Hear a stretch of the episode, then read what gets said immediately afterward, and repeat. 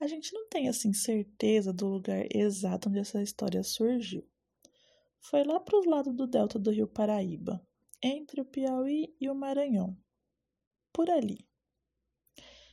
Mas a gente sabe que a carnaúba é a árvore símbolo do Ceará. Carnaúba significa árvore que arranha. E ela também é considerada a árvore da vida. Vamos descobrir por quê?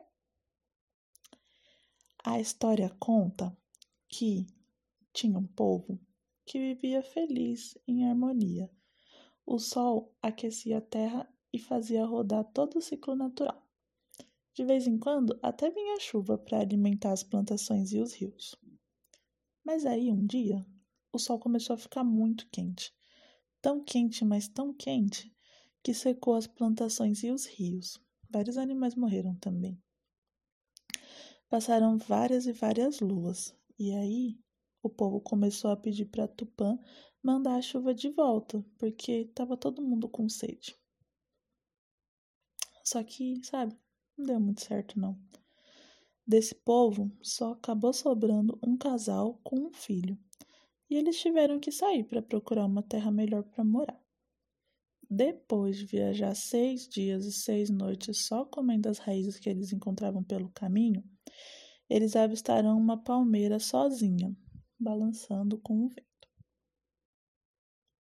Os pais estavam tão cansados que eles dormiram na sombra daquela palmeira, mas o curumim ainda estava muito preocupado com o futuro deles. E aí ele resolveu pedir ajuda a Tupã para dar uma luz no caminho. Qual não foi a surpresa dele quando ele escutou uma voz em cima daquela palmeira chamando por ele.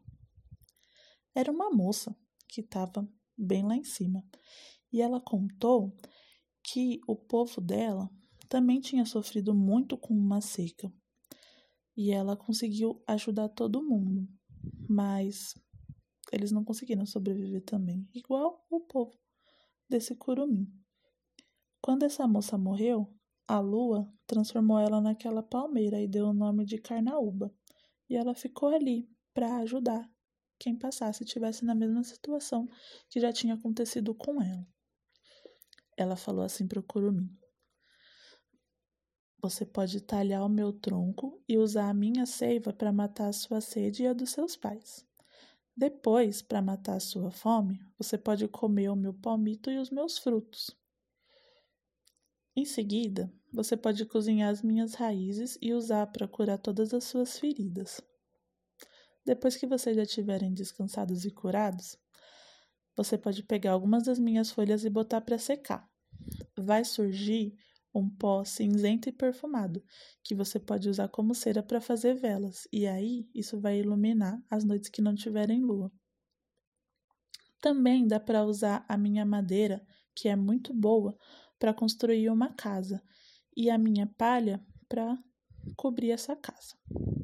Eu só vou te pedir uma coisa em troca: planta as minhas sementes. O curumim acordou os pais e contou tudo para eles, e eles seguiram direitinho todas as instruções da carnaúba. Não passou nem muito tempo, várias carnaúbas já tinham crescido naquele lugar, lugar. E a partir dali surgiu um novo povo. Os anos foram passando e eles viveram muito bem, sempre cuidando da plantação de carnaúbas. Quando o curumim já estava bem velhinho, ele saiu em viagem pelo Brasil e ele foi espalhando as sementes da carnaúba por todos os lugares que ele passou. Parece que esse menino andou bastante, viu? Porque a gente encontra carnaúba hoje além do Piauí e do Maranhão, no Ceará, no Pará, no Tocantins, em Goiás e em vários outros lugares. E aí, o que, que vocês acharam dessa história? Eu fiquei muito feliz de saber como a carnaúba é uma árvore tão importante. Ela realmente merece ser chamada de árvore da vida. A árvore faz tudo, gente. Bom, eu vou esperar vocês até a próxima história. Eu espero que vocês estejam muito bem e estejam conseguindo cuidar de vocês e de quem está perto de vocês. Um beijo, um abraço apertado e até logo!